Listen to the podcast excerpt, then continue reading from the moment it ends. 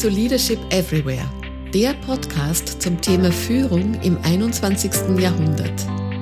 Ein zentraler Aspekt unseres Menschseins ist die Fähigkeit, Fragen zu stellen und nach Antworten zu suchen.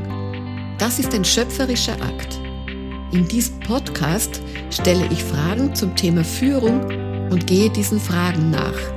Denn beim Fragen und Hinterfragen entstehen Vorstellungskraft und neue Bilder.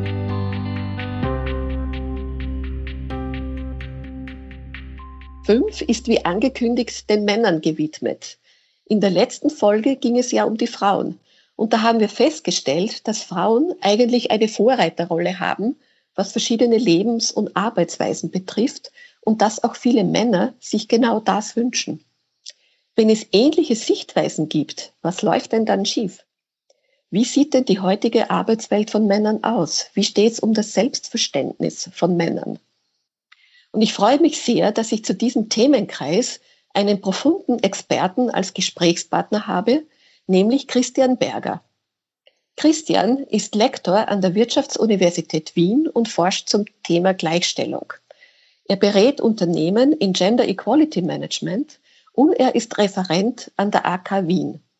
Hallo Christian, schön, dass du da bist. Herzlichen Dank für die Einladung und danke, dass ich da sein darf. Christian, dann wollen wir gleich rein. Ähm, du bezeichnest dich ja als Feminist, aber wir reden heute über die Situation von Männern. Wie passt denn das zusammen?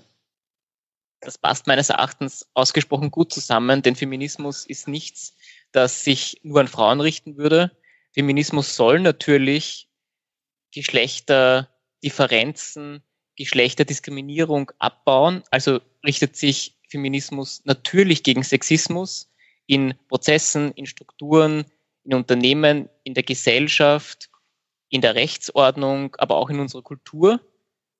Diese Geschlechterdifferenzen, diese Formen der Diskriminierung aufgrund des Geschlechts haben allerdings auch erhebliche Effekte auf Männer. Männer sind im Patriarchat als Ganzes, das heißt als soziale Gruppe, natürlich strukturell bevorteilt.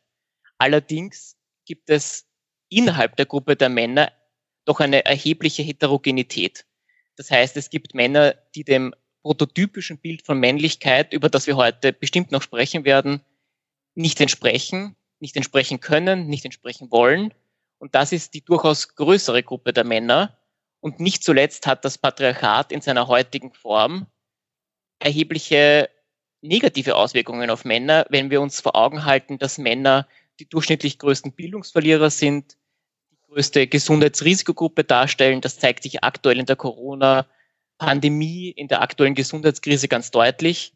Männer sterben durchschnittlich früher, Männer begehen häufiger Suizid, sie haben auch häufiger Suchtprobleme, sie haben Probleme oft verdeckter Art mit psychischen Erkrankungen, weil sie nur einen sehr begrenzten Zugang zu Emotionen und den Möglichkeiten, Emotionen zu verarbeiten haben. Sie verschulden sich in einer individuellen wirtschaftlichen Betrachtung häufiger und höher und so weiter und so fort. Gleichzeitig, und das ist die andere Seite dieser Medaille, haben einige wenige Männer Kontrolle über so gut wie das gesamte Kapital. Man spricht hier von über 90 Prozent. Sie haben 90 bis 95 Prozent der Spitzenpositionen in Konzernen inne. Wenn wir die europäische Ebene betrachten, sie gelten als Norm, ihre Körper gelten als Norm, wenn man sich die Vermessung der Welt ansieht. Das betrifft Daten, das betrifft gesundheitliche Maße, das betrifft Testungen von der Sicherheit von Autos. Typische Testdummies sind an Männern ausgerichtet. Das betrifft ihre Biografien. Da denke man nur an die 40 Stunden Normalarbeitszeit über einen erheblichen äh, Durchrechnungszeitraum, 45 Jahre. Das können Frauen, die oft äh, Versorgungs-, äh, Kindererziehungs- und andere Pflege- und Sorgeaufgaben bzw. Pflichten haben, nicht leisten. Unsere Welt ist in dem Sinne nicht auf weibliche Biografien ausgerichtet. Dass sie das aber nicht ist, benachteiligt ja durchaus auch Männer, die sich in keinen typisch männlichen Lebenssituationen und Verläufen befinden, zum Beispiel Männer, die Pflegeaufgaben wahrnehmen. Männer, die äh, bei ihren Kindern zu Hause bleiben wollen, das heißt in Karenz gehen, Männer, die sich um ihre kranken Eltern kümmern, Männer, die gesundheitlich eingeschränkt sind. Christian, du hast erwähnt jetzt, ähm, natürlich ist die Männerwelt sehr heterogen, aber es gibt an der Spitze sozusagen das Modell, das dann äh, äh, als das gesellschaftliche Modell angesehen wird, was dann natürlich heißt, dass die gesellschaftliche Akzeptanz sehr stark von genau diesen Erfolgsfaktoren abhängt. Also beruflicher Erfolg, Einkommen, Status und so weiter. Also Männer werden ja äh, ganz anders in dieser Hinsicht gemessen als Frauen und übrigens auch von Frauen. Was sagt da die Forschung dazu?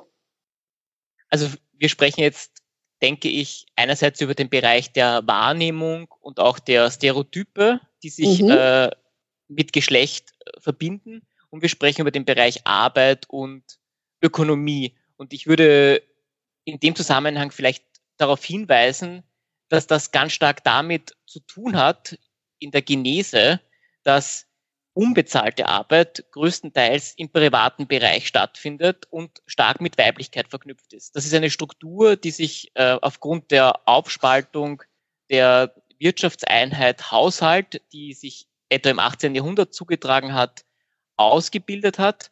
Das heißt, auf der einen Seite steht das Weibliche, das sich naturgemäß um andere sorgt, hauptsächlich in der privaten Sphäre aktiv ist, oft bis hin zur Selbstaufopferung, Selbstaufgabe gelebt wird. Im starken Widerspruch dazu wurden damals die Erwerbsarbeit und auch die Öffentlichkeit, die Politik definiert. Das heißt, Männer in die Öffentlichkeit gestellt, Männer in Verbindung damit gebracht, dass etwas geleistet wird, das einen Verdienst nach sich zieht und das Gesellschaft gestaltet, eben Politik macht. Und diese Polarisierung zwischen öffentlichen und privaten Tätigkeiten, diese Spaltung, ist ganz grundlegend für Geschlechterhierarchien und hat sich bis ins 21. Jahrhundert fortgesetzt. Und es ist natürlich immer mit Vorsicht zu genießen, über Geschlechterstereotype zu sprechen, weil man sie damit auch fortschreibt. Aber ich finde es doch wichtig zu verstehen, was diese Geschlechterstereotype, die sich in der Moderne herausgebildet haben, äh, bedeuten. Und sie bedeuten, dass Männlichkeit stark mit Autonomie, Rationalität, Eigeninteresse verbunden wird und das Weibliche mit familiärer Gebundenheit, Emotionalität, auch Altruismus oder eben Sorge um andere. Jetzt sind das natürlich äh, für sich betrachtet weder gute noch schlechte äh, Eigenschaften und Konnotationen, die sich an Geschlecht knüpfen, aber sie sind doch in dieser Polarisierung und Hierarchisierung, denn es ist ja klar, das, was das Weibliche ist, das in den privaten Bereich verwiesen wird, dessen Arbeit gar nicht als Arbeit gedeutet wird oder nicht als Arbeit, die einen Verdienst nach sich zieht, ist dem Männlichen untergeordnet. Und dazu kommt, dass aufgrund dieser Spaltung auch ein mit Geschlecht verbundener und wir sind im äh, Podcast zu Leadership Everywhere, ein auch mit Führung verbundener problematischer Begriff etabliert wurde.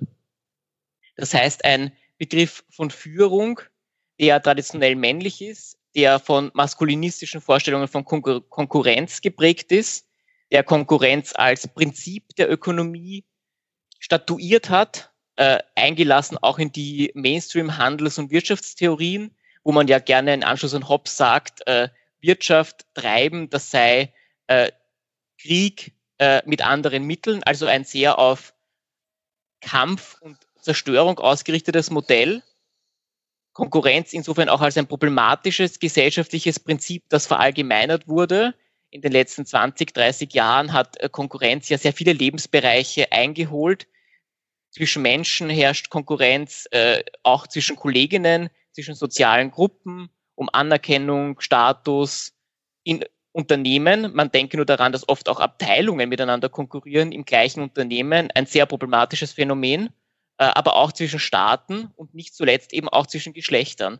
Und da offenbart sich doch eine Form der Vereinzelung, der Freund- und Feindorientierung und eine Verknüpfung von Führung, Unternehmertum und Männlichkeit, die aus meiner Sicht problematisch ist, die auch sehr entbunden ist von Tradition, von sozialen Verpflichtungen und damit aber auch mit den Formen, die ich eigentlich mit Prosperität, mit einer sinnvollen, nachhaltigen Form der Produktivität in Verbindung setzen würde. Das wären Kollaboration, Kooperation, Verantwortung. Und ich denke, der Begriff von Führung ist in gewisser Weise von dem prototypisch männlichen ähm, eingenommen und in einer negativen Weise eingenommen. Denn wenn wir Führung stärker als Anleitung äh, zur Kooperation, zur Kreation, zur Innovation verstehen würden, unterlegt mit Verantwortung, würde das etwas vollkommen anderes bedeuten als Führung,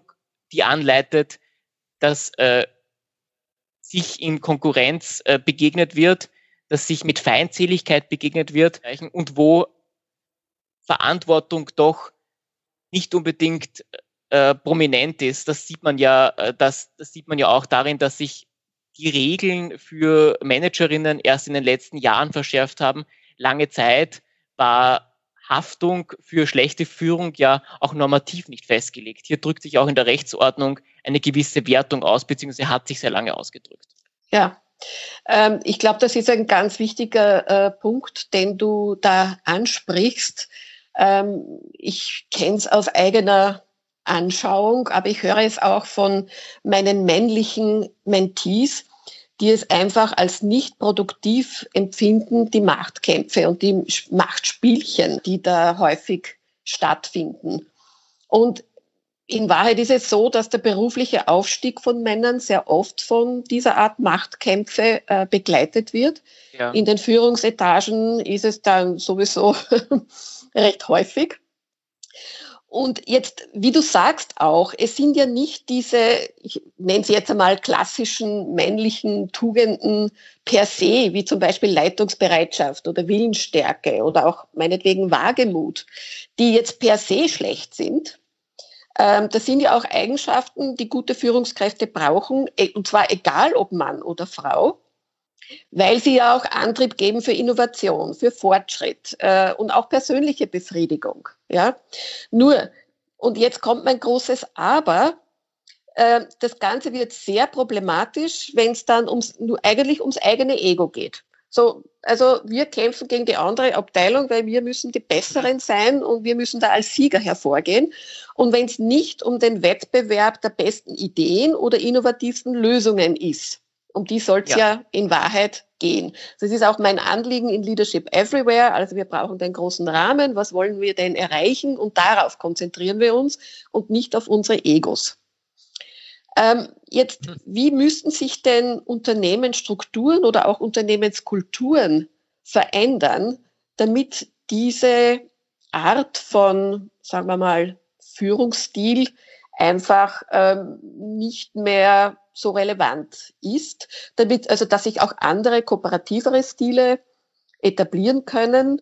Wie, wie hältst du da auch, wie, wie schätzt du das ein? Sind wir aufgrund der ganzen äh, fortschreitenden Digitalisierung, wo ja alles wahnsinnig dezentralisiert wird, eher auf dem richtigen, eher auf einem Weg, der hinweisen würde, es wird in Zukunft eigentlich ohnehin nur noch kooperativer gehen? Oder ist das, äh, sagen wir mal, vielleicht ähm, nicht äh, unbedingt so? Es ist ja, äh, warum ich das sage, viele Männer leiden ja auch unter den Machtkämpfen und würden sich auch eine kooperativere ähm, Kultur, Unternehmenskultur, Arbeitswelt wünschen. Ja, da stimme ich dir vollkommen zu.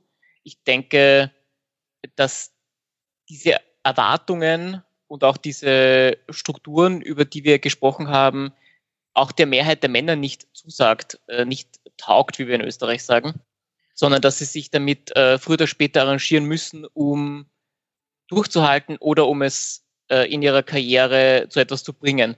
Und ich glaube, da muss man ansetzen. Das heißt, es gibt mehrere Ebenen. Es geht, glaube ich, gesamtgesellschaftlich darum, dass wir Geschlecht und den mit Geschlecht verbundenen Stereotypen ihre Bedeutung abgraben. Das ist natürlich ein langer Prozess, aber das heißt, dass wir uns damit konfrontieren müssen, dass Geschlecht immer noch, auch wenn wir es gerne moderner hätten, relativ altmodisch angelegt ist und uns äh, Rollen zuweist, aber auch Prozesse, Strukturen, Institutionen prägt und die oft autonom davon, wie man es eigentlich gerne selbst hätte, funktionieren und man ja in diesen Prozessen, Strukturen, Institutionen auch funktionieren muss. Das heißt, es braucht einen gesellschaftlichen Wandel von Geschlecht. Das ist die eine große Ebene. Hier ist natürlich stark äh, die Politik aufgerufen, Gleichstellung effektiv und proaktiv als Ziel zu verankern und entsprechende Maßnahmen zu treffen. Dazu könnten wir, glaube ich, eine eigene Podcast-Episode machen. Da hätte ich sehr vieles vorzuschlagen. Und ich denke, hier lässt sich noch einiges tun. Es ist mit einem Gleichbehandlungsgesetz und mit einer äh, Proklamation der Gleichheit der Geschlechter auf Verfassungsebene keineswegs getan, sondern es sind äh, die äh, Höhen der Ebene, auf die es ankommt. Das ist ein ganz, ein, äh, entschuldige, ja. dass ich da kurz nur einen kleinen Einwurf mache, weil ähm, mhm. was interessant ist für mich, die Frauen haben es ja in den vergangenen Jahrzehnten sehr gut geschafft, ihren Anliegen Gehör zu verschaffen und das ja auch in die Wege zu leiten, ihr Rollenbild zu verändern. Und da hat sich ja auch viel geändert. Aber man hat das Gefühl, ja. dass die Männer sich nach wie vor schwer tun, moderne Rollenbilder für sich selbst zu formulieren und da auch eigene Forderungen zu entwickeln. Wieso hinkt es, also für mich hinkt das hinterher. Wieso ist das so? Ein traditionelles Problem innerhalb der Gleichstellungspolitik und auch in feministischen Bewegungen, feministischen Bemühungen um Veränderung ist, dass der Feminismus sehr stark auf Frauen auch als Adressatinnen orientiert war und ist. Und jetzt muss man sich überlegen, bei den gegebenen Macht- und Herrschaftsverhältnissen und der äh, Geschichtlichkeit vom Geschlecht, von geschlechtsspezifischen Zuschreibungen, von Ungleichheiten, dass es sich nicht ausgehen kann, nicht funktionieren kann, dass Frauen darüber, dass sie sich ändern oder dass sie eigene Netzwerke schließen, dass sie sich aktiv in die Politik einbringen, aktiv um Karrieren bemühen, die gesamte Gesellschaft, ein ganzes Unternehmen, wie auch immer ändern. Das heißt, feministische Bewegungen, feministische Bemühungen müssen sich an Frauen und Männer richten. Denn ich habe eingangs ja erwähnt, äh, das Patriarchat eröffnet der Mehrheit der Männer keine günstige Lebensperspektive.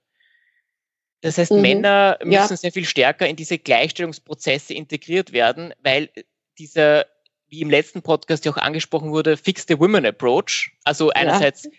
Dass sich Frauen selbst optimieren, dass sich Frauen anpassen oder dass Frauen versuchen, als Teil des Ganzen das Ganze zu ändern, kann nicht äh, funktionieren. Hier gibt's objektive äh, Limits. Das heißt, Gleichstellung ist eine Gesamtverantwortung, die alle trifft. Frauen, Männer, genauso wie Personen, die sich in diesem Spektrum noch nicht gehört fühlen, transgeschlechtliche, intergeschlechtliche Personen, nicht-binäre Personen.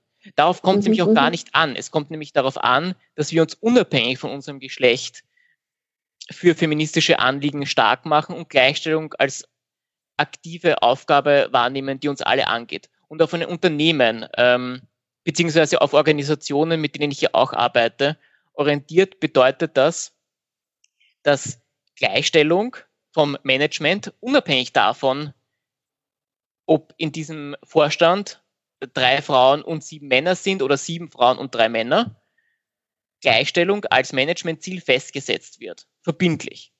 Das heißt, dass man Zielvereinbarungen daran knüpft, das heißt, dass man Maßnahmen formuliert und auch Zielgrößen. Ähm, da ich ja mit äh, Marita Haas in diversen Projekten arbeite, die äh, auch Gender-Expertin und Gender Consultant ist und deren Leitspruch ist Get Gender on the Agenda, ähm, überlegt, dass ich das hier vielleicht auch als Botschaft mitgebe. Das heißt, das Gender Equality als Thema in Sitzungen verankern, mehr noch eigentlich Gleichstellung überall zu verankern, wo man Gleichstellung erreichen will. Denn nur auf einer proklamativen, nur auf einer Appellebene wird es nicht funktionieren. Es geht darum, es verbindlich zu machen in einer Sitzung, in einer Besprechung, in einem Projekt, aber auch ganz top-down bei den großen Managementzielen zu verankern. Das wäre, glaube ich, meine mhm. Antwort, wenn es um Unternehmen mhm, und mhm, Organisationen mhm. geht. Ein, glaube ich, sehr wichtiger Punkt. Äh, in Wahrheit muss es ja auch für die Männer möglich sein, andere Rollen, ihr, ihr typisches Rollenbild zu verlassen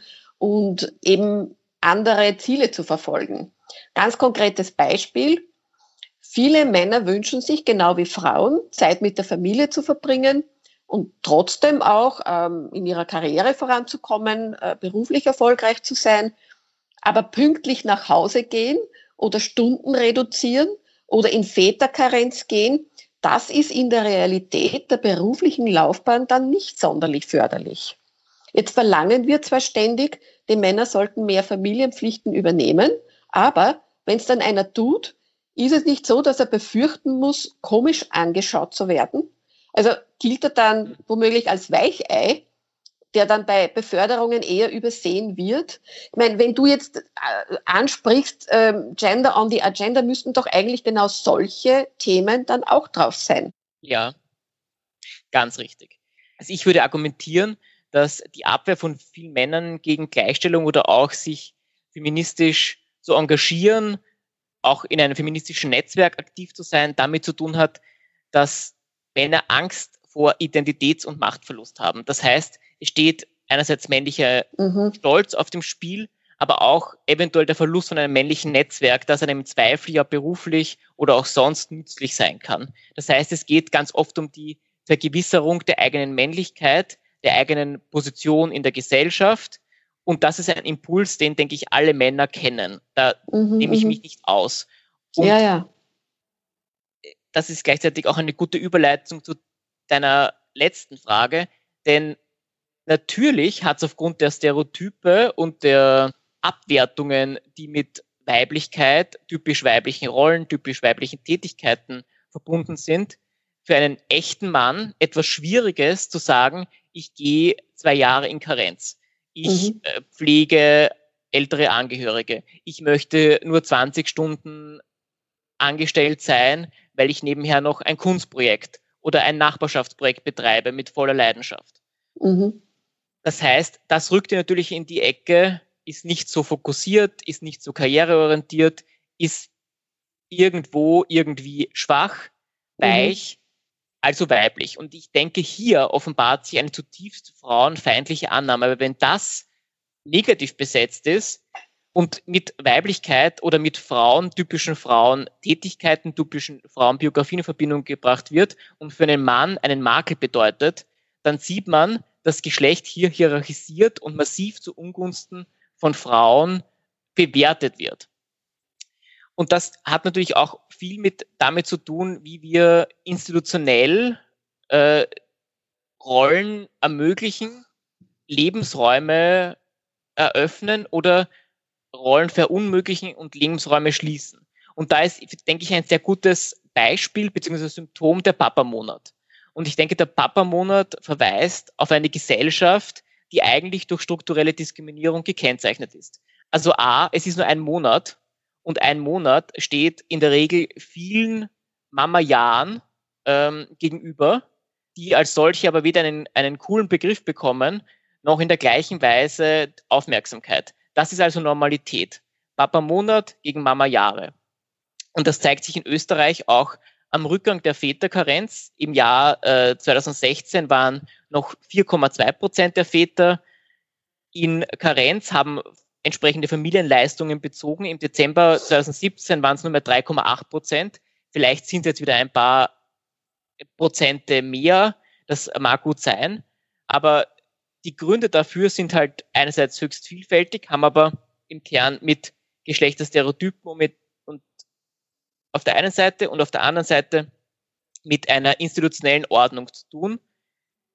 Das heißt, in männerdominierten Branchen, Bau, Produktion, Verkehr, Transport, Information und Kommunikationstechnologie, wären insbesondere eine förderliche Unternehmenskultur mit entgegenkommenden Angeboten einer Unternehmensleitung, die sich zu Gender Equality bekennt, für Väter, die mehr als einen Monat eine Auszeit unter Anführungszeichen für Kinder nehmen wollen, angezeigt. Und Vereinbarkeitslösungen müssten aktiv ähm, herangetragen werden und nicht nur irgendwo äh, auf der Intranet-Seite von HR verräumt werden, sondern das würde zu einer Situation führen, wo Männer sozusagen nicht mehr die Ausnahme sind, wenn sie in Karenz gehen, sondern die Regel. Dafür muss aber diese Vereinbarkeitslösungen und dafür muss diese Veränderung der Unternehmenskultur ganz aktiv betrieben werden.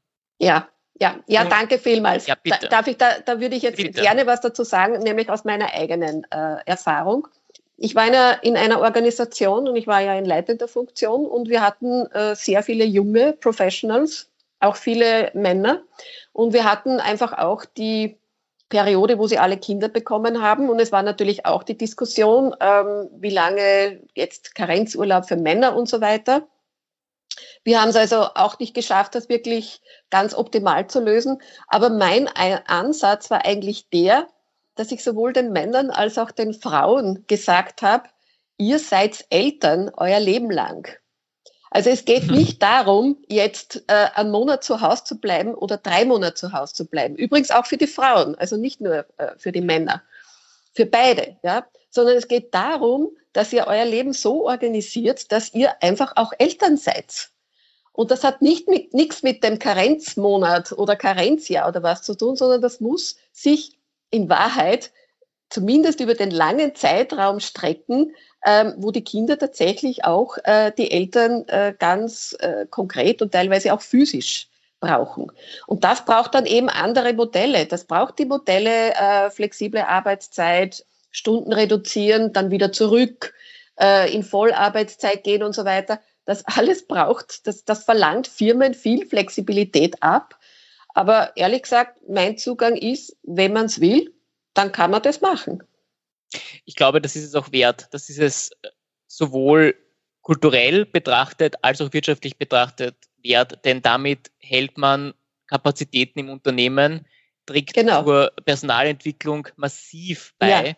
Ja, stärker als man durch Abendworkshops alle paar Monate beitragen kann, weil diese Personen Erfahrungen machen und einen Zugang zu Lebensphasen haben, wo enorm viele Kompetenzen geschult werden müssen, die auch für die Organisation, für die soziale Dimension einer Organisation von enormer Bedeutung ist. Und weil Personen nicht zuletzt auch an, den, an der eigenen Elternschaft wachsen, emotional. Ja, genau. Aber auch, aber auch was ihre Kompetenzen betrifft, das sind ja auch äh, erhebliche Lernerfahrungen, soziale Lernerfahrungen, sagen, das reichert eine Person und das reichert letztlich eine Belegschaft an äh, an Erfahrungen und an Kompetenzen. Und das zeigt, finde ich auch gut, und ich halte deinen Zugang hier für ganz ausgezeichnet, ein Good Practice Beispiel sozusagen, dass es wichtig ist, ähm, die Arbeitswelt äh, nach und nach zu entdiskriminieren. Und das bedeutet eben, dass man versucht, überkommene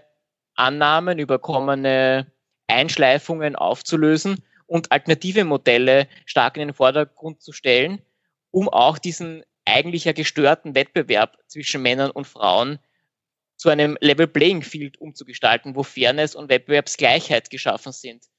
Das würde durchaus auch, wenn man an die Ergebnisse, an den die Outcomes, an den Output denkt, sinnvoll sein, denn wenn ein Wettbewerb gestört ist, wenn sich dort strukturell eine gewisse Bevölkerungsgruppe besonders leicht tut, weil ihre Lebenssituation eine privilegierte ist, aber andere Personen, die auch äh, Kompetenzen mitbringen, gute Ideen mitbringen, nicht in der gleichen Weise teilhaben können, dann ist das ja nicht unbedingt vom Ergebnis her gedacht.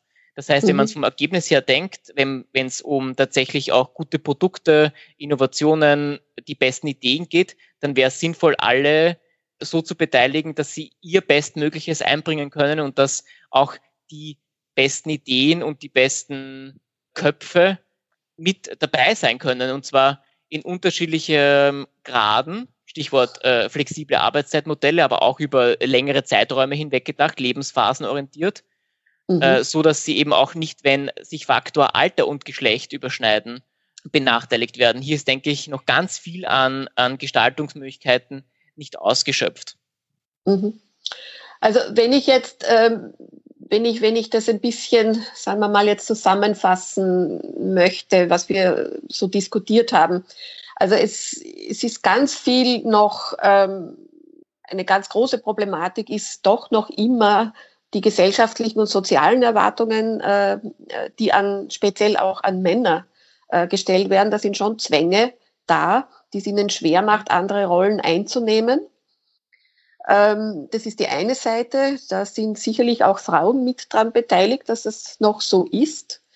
Ähm, Frauen haben sich ja doch zum Glück durch die, die, die Feminismusbewegung zum Teil schon relativ selbstbestimmt jetzt auch entwickelt. Wer arbeiten will, geht arbeiten, wer nicht will, nicht und was auch immer. Also ich möchte das auch gar nicht werten. Aber ähm, auf der anderen Seite ähm, hinkt das sehr hinterher, wenn es darum geht, einfach auch Männern selbstbestimmte und anerkannte Rollen zugestehen, die jetzt nicht in mhm. dem typischen Machtkampf, Machtspiel-Verhältnis liegen, sondern eben mhm. kooperativere äh, Führungsmodelle, kooperativere Führungsstile, sicherlich auch Diversität. Also wenn die Frauen, wenn Frauen in einem Team sind, kommt ja eine andere Komponente ja auch schon hinein. Das weiß ich auch aus meiner, aus meiner persönlichen beruflichen Erfahrung. Ja, und wie du sagst, eine Arbeitswelt, die, die eben die Bedürfnisse von Männern und Frauen gleichermaßen aufnimmt und auch sie in Bezug auf ihre Lebensphasen eben unterstützt. Und also, dass das zu weniger Erfolg in den Firmen führt oder, oder dass das äh, nicht geht, weil weil da eben dann zu wenig Leistung oder Produktivität da ist. Da gibt es sicherlich Studien, da können wir vielleicht einen eigenen Podcast einmal darüber machen. Es gibt ja schon auch Studien, die zeigen, Diversität ist ein Erfolgsfaktor. Ähm, und kooperative Führungsstile führen auch wirklich zu Erfolg. Also es braucht da keiner Angst haben, äh, dass er dadurch dann schlechter ähm, oder dass das Unternehmen schlechter aussteigt. Ähm, was mir besonders gut gefallen hat, ist das Put Gender on the Agenda und dass das eben ein, ein Thema ist, das tatsächlich vom Management-Meeting beginnend bis in alle Prozesse hineinfließen kann und das davon, also nicht wie man annimmt, da profitieren nur die Frauen, nein, da profitieren auch die Männer ganz, ganz massiv davon. Ja, nicht zuletzt wäre es ein trauriges Weltbild, wenn wir annehmen würden, dass das, was den Frauen nützt, äh, den Männern nicht nutzen würde. Genau, Schließlich ja. geht es ja auch um Relationen, es geht um ein äh, gutes Zusammenleben und es geht darum, dass man zusammen Besseres schafft, wenn es um berufliche Vor- oder Nachteile aufgrund des Geschlechts gehen, geht, dann eben, weil diese dieses Nullsummenspiel äh, gespielt wird, das aber keinerlei Basis hat. Denn wie du gesagt hast, es gibt die Daten, es bringt jetzt, äh, denke ich, wenig, dass wir äh, ganz genaue Zahlen äh, nennen. Mhm. Das kann man mhm. tatsächlich nachliefern, das ist aber nicht wichtig, denn Gleichstellung ist ein Wert an sich und sich als gleiche, gleichberechtigte, gleich viel zählende Personen zu begegnen, ist ein Wert an sich. Und es muss sich Gleichstellung auch nicht kurzfristig rechnen, sondern Gleichstellung, das rechnet sich mittel- und langfristig. Und das zeigt eben genau auch die Forschung. Die Forschung zeigt, dass Unternehmen, in denen Diversität gelebt wird, nicht nur ein formal proklamiertes ja, genau. Selbstverständnis ist, sondern gelebt wird, genau. stabiler arbeiten, aber über einen längeren Zeitraum hinweg höhere Wachstumsraten haben und vor allem auch die interessanteren, innovativeren äh, Ideen und Produkte erzeugen. Mhm. Das heißt, mhm. das ist durchaus eine Wirtschaftswelt, die etwas gelassener ist, aber stabiler und in denen Menschen ein angenehmeres und weniger von auch Barrieren und überkommenen Annahmen, Erwartungen dominiertes Umfeld vorfinden. Ich denke, mhm. wenn wir das schaffen, wegzukriegen, wenn wir die Arbeitswelt in diesem Sinne entdiskriminieren, haben wir alle, Frauen und Männer, enorm viel gewonnen. Ja, das war ein ganz wunderbares Schlusswort. Vielen, vielen Dank. Ja, das war eine sehr, sehr spannende, ähm, auch für mich sehr spannende und anregende äh, Diskussion. Vielen Dank.